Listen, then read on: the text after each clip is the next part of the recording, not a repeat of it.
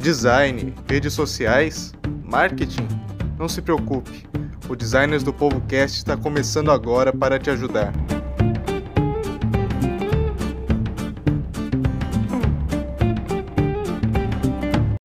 Começa agora mais um episódio do Designers do Povo Cast. Eu sou Pedro Fonseca e hoje iremos falar sobre um tópico fundamental para todos os negócios: a identidade visual. Ela está presente nas embalagens de produtos, nos outdoors, em todas as lojas físicas e virtuais de empreendimentos. É através dela que reconhecemos as mercadorias e serviços que estamos procurando, e é por meio dela que os negócios criam laços com seus clientes. Para esse papo, temos como entrevistado o designer Vinícius Fernandes. Oi, Vinícius, obrigado por estar com a gente hoje. Eu que agradeço, cara. Muita gratidão de poder participar desse projeto. Legal, Vinícius.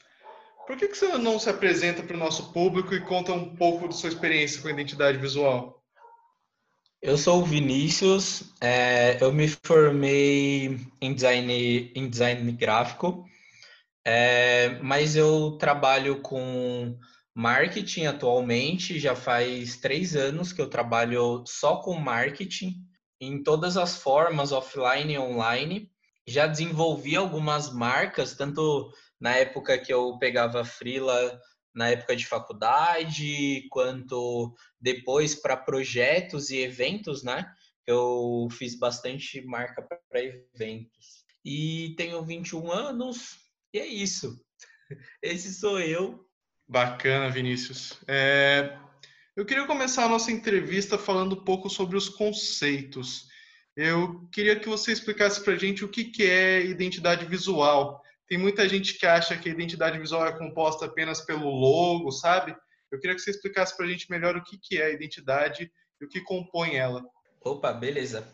É, identidade visual é tudo que representa algo visualmente. Então, por exemplo, é, eu posso ser a identidade visual de uma marca desde que eu, é, na cabeça dos clientes, eu esteja associado a essa marca. Como quando você vê comercial da Pet com aquele famoso, e aí você olha para aquele famoso, você lembra, poxa, a Pets, e aí você lembra que você precisa comprar comida para seu cachorro.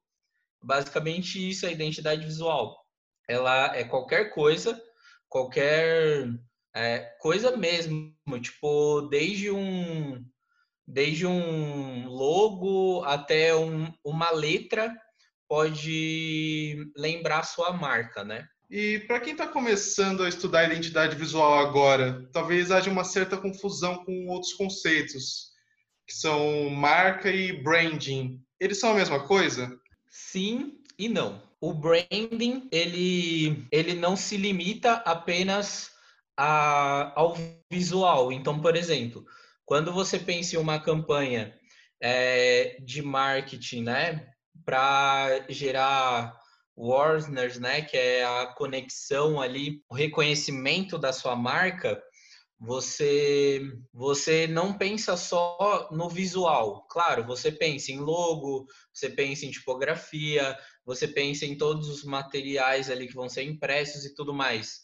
Mas, por exemplo, você pegar uma empresa que é uma perfumaria, você precisa pensar em cheiro também. É, qual o cheiro que a pessoa vai sentir quando ela chegar na minha loja? É, entre outras, outros aspectos, por exemplo, se você pegar uma empresa de, de ar-condicionado, por exemplo, você vai entrar na loja, você já vai sentir o, o ar diferente ali dentro daquela loja, porque ela vende ar-condicionado, automaticamente, se ela pensa em branding, ela vai pensar em uma temperatura ideal ali para que você se sinta confortável e veja como o produto dela é bom. É a mesma coisa uma perfumaria que você entre e sente o cheiro e esse tipo de coisa. A, a identidade visual e a identidade de marca tá muito próxima, só que a identidade de marca é relacionada à marca, não, não tem relação com outras coisas. A identidade visual é da marca mas pode ser qualquer tipo de identidade que seja visual, entende? Legal, Vinícius. Uh, a gente já falou sobre os conceitos. Agora eu queria que você falasse para a gente qual é a importância da identidade visual para um negócio. É muito importante quando você está criando ou até recriando uma marca, você pensar tanto na questão de como isso vai ser visto. Então, por exemplo, é, se atentar se não parece nada fálico, como eu já vi alguns cases de coisas que parecem o que não são. E também você tem que pensar em qual sentimento que você vai levar com essa marca para a pessoa. Então, por exemplo, você pega esses cases gigantes, tipo a Apple, uma propaganda que eu vi no YouTube, que era uma criança na praia que estava gravando a família com o celular. E isso, querendo ou não, você traz uma emoção. Poxa, eu vou guardar as melhores memórias da minha vida com aquele celular que custa muitos dinheirinhos, entendeu? E a importância é exatamente essa, esse vínculo. É, a identidade visual, o branding, todos os aspectos, formas, textos, tudo isso vai fazer com que a pessoa é, se sinta parte daquele universo ali e o brand, e o texto, tudo ajuda para que isso aconteça realmente, para que as pessoas falem caramba, leve todos os meus dinheirinhos que eu quero esse celular para recordar quando eu for para Praia Grande no final do ano, tipo um negócio assim. Legal, entendi. Realmente é muito importante para um negócio ter uma identidade visual, né?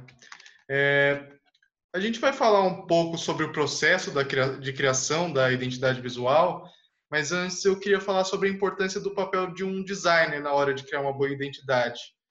A gente está num momento é, é de conhecimento geral é, em que os negócios estão sendo muito afetados pela pandemia e isso está trazendo consequências financeiras para todos os empreendimentos. Por isso a gente sabe que nem todos os negócios têm dinheiro para ficar investindo, nem neles mesmos. É, porém, é bom ressaltar que a contribuição de um profissional experiente com conhecimento na área, como é o caso do designer, é sempre importante na hora de desenvolver um projeto, né, Vinícius? Por isso é sempre bom, sempre que possível, trazer um profissional dessa área para ajudar na hora da criação de uma identidade visual. Você não acha? Sim, concordo plenamente. E e uma coisa que é uma experiência até minha. Nenhum designer começa fazendo o melhor design da sua vida. Sempre vai começar como cara primo de não sei quem que faz um logo e aí querendo ou não, o designer ele tem que se aprimorar, ele tem que ter essa esse mindset de poxa, o que que eu vou aprender, por exemplo, essa semana ou esse mês? Meu, vou aprender sobre trabalho, hierarquia, vou entender alguns aspectos. E é bem interessante que quando eu comecei, eu comecei fazendo coisas horríveis, que hoje eu olho, né, eu vejo que negócio feio. E há um tempo atrás, para mim aquilo era maravilhoso, porque eu não tinha tanto conhecimento. E é uma coisa que você tem que fazer como designer ou qualquer outra área que for, né? Seja marketing, seja vendas, você tem que estar sempre se aprimorando seu machado, porque você vai precisar disso para você conseguir também é, jobs melhores. Então, por exemplo, se você pegar ali quando eu comecei, o meu job era o cara tinha um, um amigo da minha mãe que ele tinha uma gráfica rápida que fazia fachada, e aí eu fazia umas fachadas para ele, e aí que eu comecei a gostar de design, que eu falei, caramba, design é para mim, olha que interessante. E aí eu comecei a faculdade, estudei lá a faculdade e tal, aprendi bastante coisa, e aí eu, e aí eu comecei a, a pegar, tipo, por exemplo, ah, à tarde é, terminei de trabalhar, cheguei em casa, ah, deixa eu ver aqui alguma coisa que eu posso aprender sobre design. Aí eu comecei a entrar em alguns em alguns daqueles programas, tipo Behance, Dribble, comecei a ver o que que é o mais top que tem no mercado e comecei a falar, poxa, o que, que eu preciso para minha arte chegar nisso? Ah, eu preciso aprender hierarquia. Ah, eu preciso aprender como que eu trabalho com tipografia. Ah, eu preciso entender como funciona o contraste. Aí depois de um tempo eu comecei a pensar também a acessibilidade. Ah, existe regra, não existe para acessibilidade. E aí eu já entrei em web, aí eu comecei a trabalhar com site. É, como que eu deixo um botão chamar mais atenção do que um texto gigante, sabe? Esse tipo de coisa. E aí é uma coisa que você vai desenvolvendo com o tempo.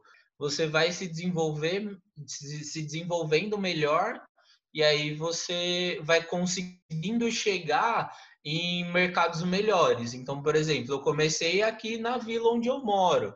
Hoje eu já trabalho para algumas empresas, já trabalho, claro, não é uma empresa grande, mas já é um empreendedor ali médio, que é super interessante também.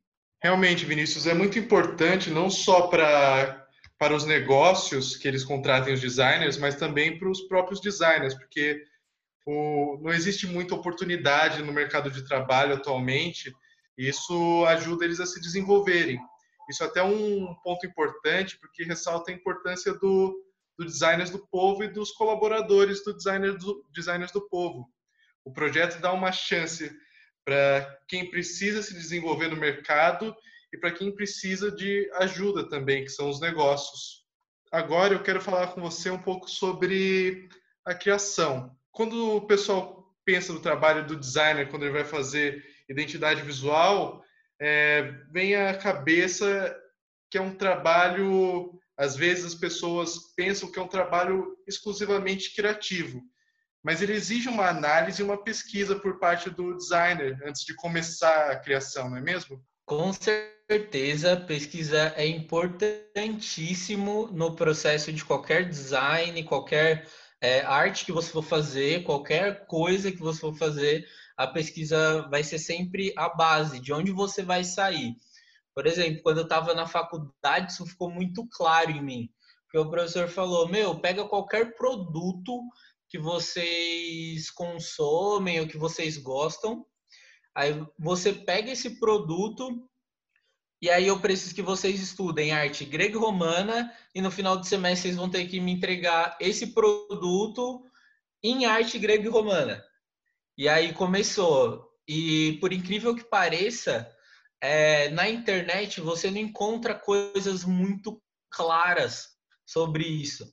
Aí fui eu para as bibliotecas da vida, pegar aqueles livros mais empoeirados do mundo, você abre, dá um espirro e começar a estudar, começar a ver quais eram as formas que eles usavam, é, como que funcionava aquele tipo de arte e, meu, foi incrível a gente, eu e o meu grupo, né, que foi eu e mais dois meninos lá, é, a gente é, fez o design de, um, de uma embalagem de M&M's em grego e romana. Então a gente colocou uma roupinha grega no M&M amarelo, foi bem interessante e a gente usou no background que o do MMs normal é aquele liso marrom ou aquele liso amarelo, a gente pôs alguns detalhes da arte grega e romana, ficou super legal.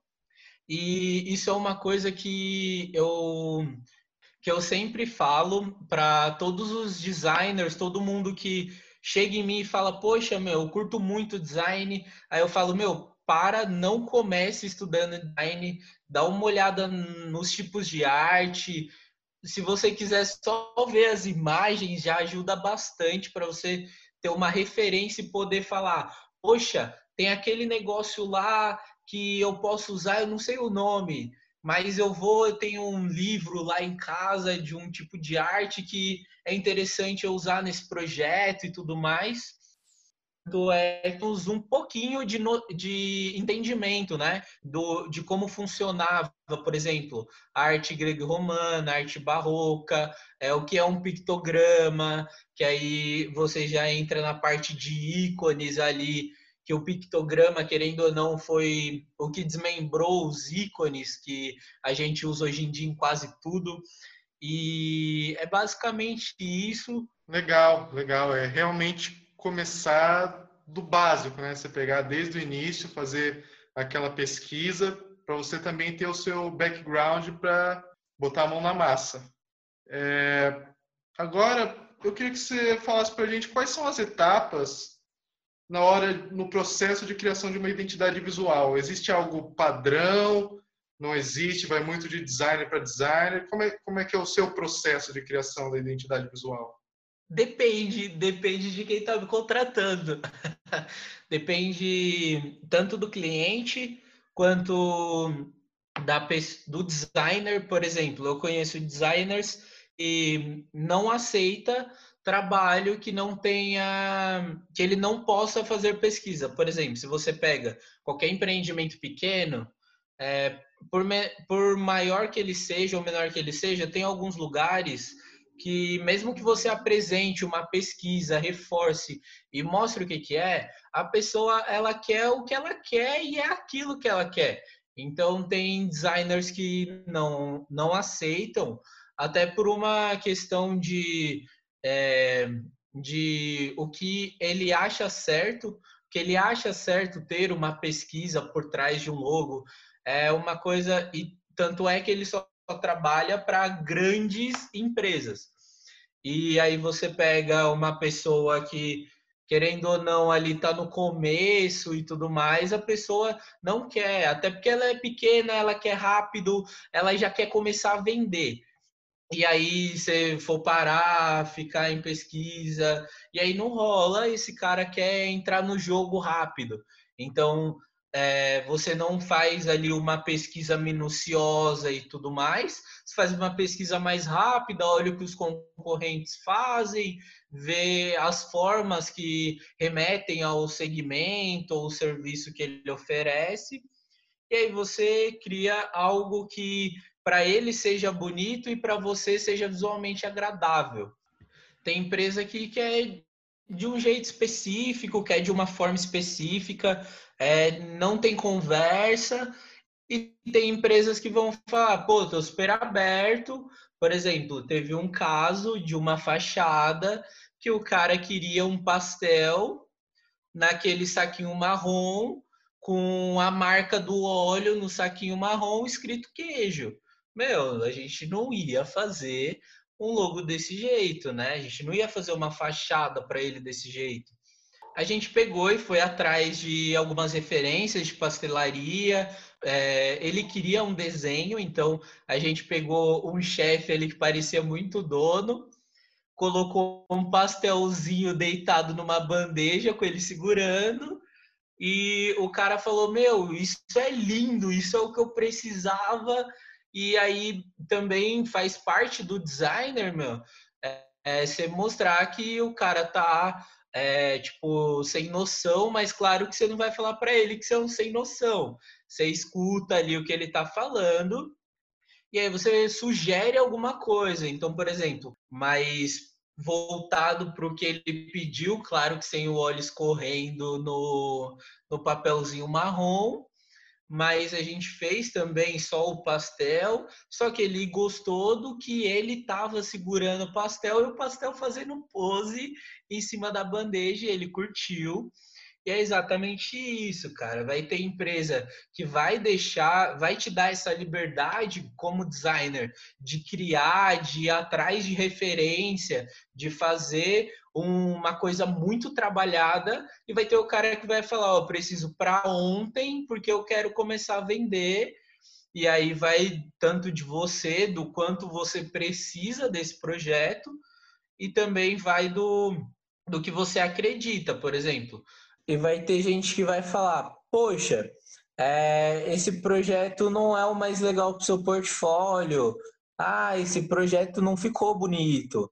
Ah, e vai ter várias pessoas que, desde família que você for mostrar, até pessoas do trabalho, você sempre vai ter isso, de tipo, ah, poxa, não ficou legal, ah, não ficou interessante, ah, blá, blá, blá, blá. Meu, às vezes o, o que não é bonito, o que não é atrativo para você, e é, é para o cliente desse cara. Então, vale muito mais você atender é, de forma assertiva ao cliente dele e, e o cliente do cliente dele do que do que você é, ficar tentando fazer uma coisa sempre bonita, porque, meu, nem sempre o bonito é o que funciona. Por exemplo, a Gillette. A Gillette não é uma coisa bonita, mas ela funciona muito bem. É, hoje já está ficando muito mais bonito, tal, aqueles designs mais ergonômicos e tudo mais, mas não é um produto que eu vou deixar ele pendurado aqui no meu banheiro e ele vai harmonizar o ambiente, assim, não, isso não acontece. E é basicamente isso, meu. Entendi, entendi. E eu queria te perguntar, é, a mídia em que o negócio está presente, ela é um fator importante na hora de se desenvolver uma identidade para um projeto? Por exemplo, se ele, se ele trabalha com panfletos, se ele vai trabalhar com panfletos, ou com uma rede social, é, ou, ele, ou ele não vai trabalhar em rede social, só vai ter a fachada do projeto.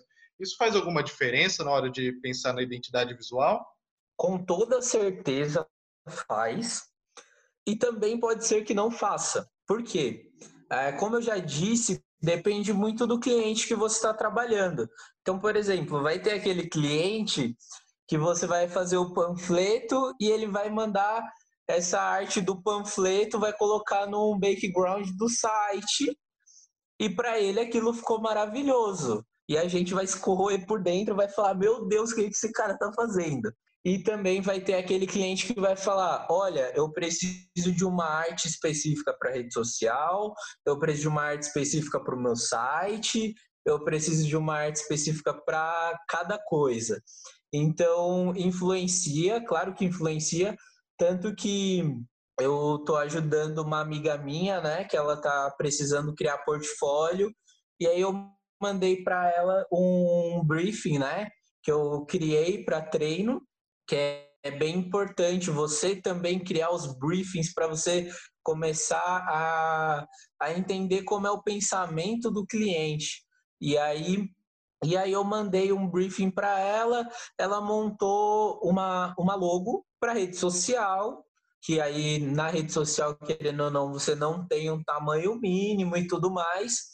Eu falei para ela, poxa, faz um, um panfleto para mim e coloca esse logo bem pequeno no canto, é, como uma participação especial, porque não vai ser dessa loja específica de uma outra loja. E aí esse logo não tá não estava tão adequado, tão adequado para ser para ser reduzido aquele tamanho.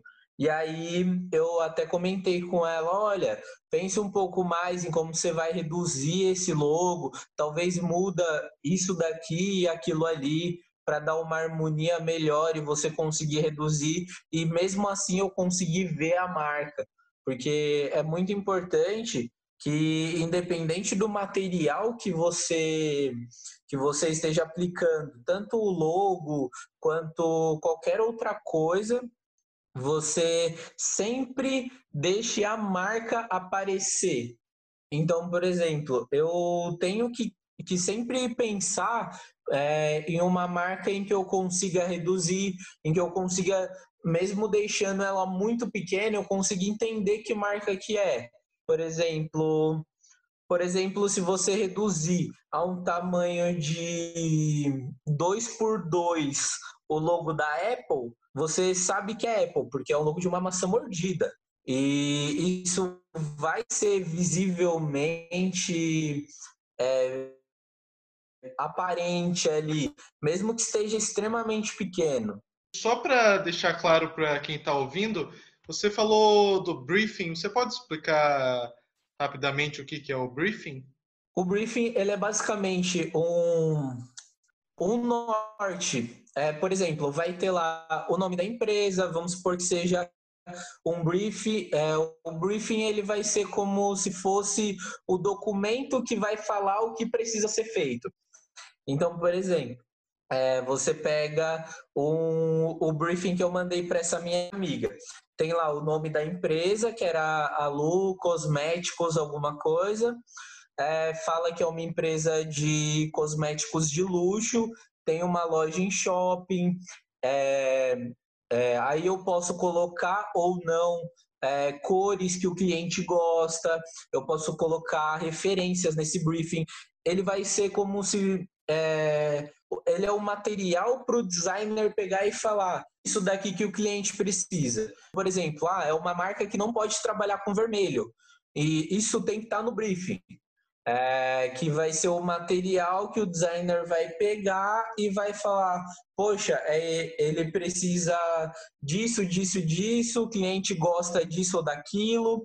É basicamente esse material é o briefing, é o pedido do, do que precisa ser feito. É, Para finalizar essa parte da criação, é, você já citou, já falou um pouco da questão do, do dono do negócio. Então, a relação dele com o projeto, o processo de criação da identidade, é que ele vai dar a palavra final, né? Mas é bom que haja um, um trabalho em equipe entre vocês, da parte dele entendendo é, que vocês podem saber exatamente como trabalhar com a identidade visual devido à experiência de vocês e de vocês também de entender o que, que ele o que, que ele precisa para o trabalho, não é isso? Isso, exatamente. É, é uma. Geralmente, quando você pegar aquele cliente que tem um projeto muito mirabolante, é, por exemplo, o que eu citei do, da pastelaria, você, claro, vai chegar é, muito próximo, claro, sem infligir ali, por exemplo, meu, pensa numa visualização de um cliente que vai para uma pastelaria onde a imagem da pastelaria é um pastel gorduroso com aquele papel marrom ali cheio de gordura. Você tem que sempre tentar chegar nesse meio termo. E aí você sugere, olha, isso daqui vai dar uma visualização ruim para sua marca. E aí você explica, ah, por causa disso, daquilo. E também você sugere alguma coisa é, que seja agradável pro, tanto para o cliente final, que é o cliente dele, quanto para ele, para ele olhar e falar: nossa, que interessante, isso daqui é melhor mesmo, vamos seguir nesse. E vai ter, vai ter os clientes bons e ruins, né? Vamos dizer assim. Não que isso seja uma regra, mas assim, você sempre vai ter aquele cliente que vai vim com uma ideia completamente é, completamente brisada, vamos dizer assim. É, agora eu queria falar com você um pouco sobre a questão de, de repaginar a imagem. É, como a gente sabe, tem várias empresas que já estão consolidadas no mercado há muito tempo, que já tem uma marca e uma identidade consolidadas há muito tempo, como é o caso, por exemplo, de Coca-Cola, Pepsi, Mercedes, como você tinha falado, é, e que depois de um tempo elas decidem repaginar a identidade visual delas. É, eu queria te perguntar por que, que elas fazem isso, é, por que, que elas quebram aquele ditado em time que está ganhando não se mexe? Bom, as empresas fazem isso porque precisa fazer isso. É, esse negócio de em time que está ganhando não se perde, para mim, é a maior mentira. Porque a única variável que você tem quando você está ganhando é que você vai perder. Então, quando você está ganhando, você tem que é, se engajar mais para você ganhar sempre. E aí, por exemplo, você pega exemplos dessas empresas. É, o Ragazzo, por exemplo, que mudou totalmente a marca deles. Antes era um menino, né? Porque Ragazzo em italiano quer dizer menino, e pegaram e escreveram isso numas fontes bem grossas, em cores bem chamativas, por quê? Porque o cliente dele mudou. O cliente dele não é mais aquele menino que brincava na rua. Agora ele é uma ele é uma pessoa muito mais liberta, muito mais explosiva. Então, ele, eles sentiram que precisavam dessa mudança para eles voltarem a ganhar, porque querendo ou não, eles estavam perdendo para os concorrentes, que nem de fast food, que nem Burger King, McDonald's e outras empresas de fast food é, concorrentes deles, né? Mesmo que seja indireto, é concorrente deles, né? E aí é muito importante a marca sempre olhar para si e falar: meu, eu tô de acordo com o que eu tô falando, com o que eu quero para mim. Porque, por exemplo, o, o Ragazzo antes, ele, ele não era tão chamativo. Tanto é que depois que deu virou essa chave, eu inclusive comecei a comer no ragazzo. Comprei as coxinhas, super gostosas, inclusive. É, e essa troca de chave pode ser uma mudança tanto do, do pensamento padrão dos clientes deles, é, ou eles querendo atingir um público novo. É, isso depende muito também da estratégia de marketing que a agência ou a empresa que gerencia ali o marketing dessas empresas é, sugere né, e coloca em prática. Eu acho que é super válido mexer em time que está ganhando para ele sempre ganhar e tentar é, excluir ao máximo a variável de perder, né? Porque se você está ganhando, o, a coisa mais óbvia que você pode ter certeza que vai acontecer é você perder. E quando você está perdendo, a mesma coisa. Você pode continuar perdendo ou você pode ganhar. Mas se você é, mudar e é, tentar entender melhor qual o seu público, é, tentar é, entender o que o seu público está pensando sobre a sua marca, tudo isso vai influenciar em você perceber se você precisa trocar alguma coisa na sua marca. Pode ser que talvez essa troca não seja o seu logo, pode ser que seja o jeito que você fala. Por exemplo, é, na Bimac, né, que é a empresa que eu trabalho, que é uma associação, é, a gente falava de uma forma extremamente dura. Né? A gente falava prezados, é, dessa forma bem rígida, bem, bem antiga. E hoje é, a gente está ainda no processo de mudança, mas hoje a gente já está falando, está perguntando se a pessoa está bem, a gente está muito mais próxima dessa pessoa, mesmo que essa pessoa seja é, um pouco mais sênior, né? Ela, ela vai conseguir entender se eu falar de um jeito mais fácil. Então, para a gente está sendo, está dando um resultado gigantesco essa mudança. E não é uma mudança de layout, não é uma mudança de imagem é, visual, mas é textual. E isso importa também. É, o jeito que você vai falar importa também. O jeito que é, a pessoa do atendimento vai te atender pode mudar também. E isso pode fazer uma diferença de você vender 100% a mais no próximo mês ou 500% a mais no próximo mês. E aí o designer, querendo ou não, a gente, conforme a gente vai se desenvolvendo na área, a gente vai começando a perceber que não é só o visual que importa, também importa o texto, também importa o jeito que o atendimento, toda a experiência que a pessoa vai ter dentro desse desse ecossistema que a empresa ou que aquela pessoa que é um influencer é, dá para esse cliente é, vai mudar completamente, entendeu? É, a chavinha, se ele vende ou se ele não vende para esse cliente. Essa experiência vai ser o crucial.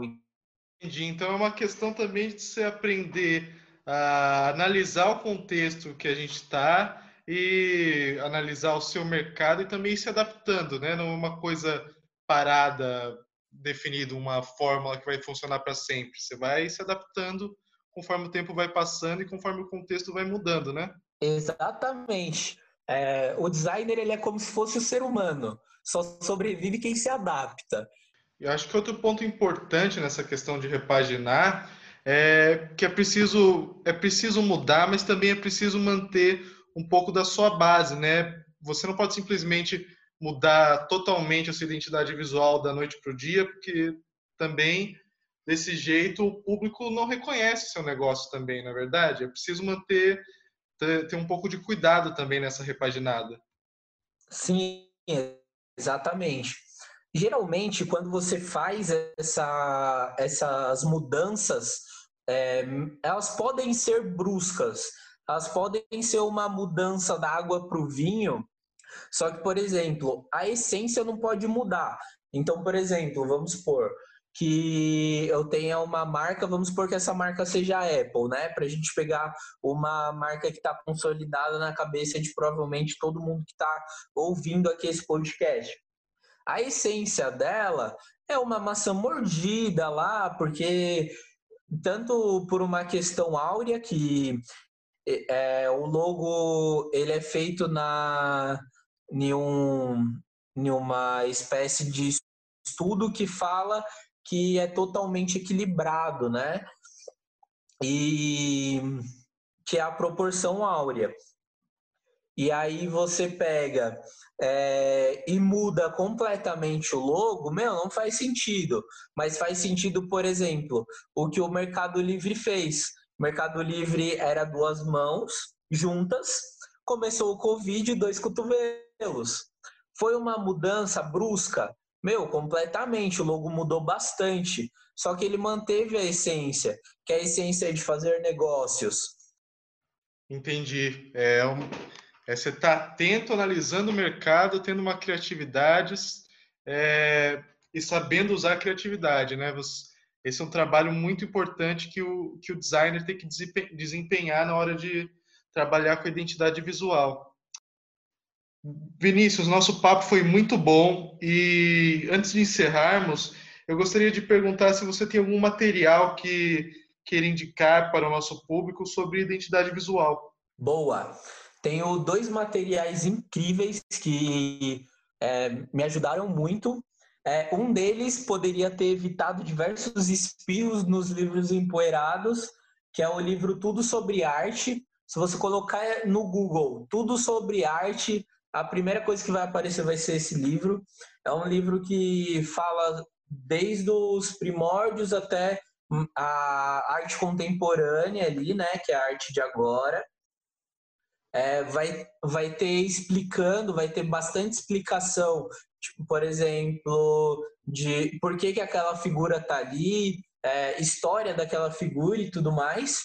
E o outro livro que eu indico bastante, que mudou bastante a minha percepção, é Pensar com Tipos, que, que é super interessante, dá, um, dá uma ideia de tipografia, de, é, tem algum, algumas coisas de gestalt também, que vai te dar um norte super legal se você for trabalhar com tipografia, que é a letra, né, do alfabeto, o número, esse tipo de coisa. Vinícius, muito obrigado por conversar com a gente hoje, viu? Muito de nada é, e é nós.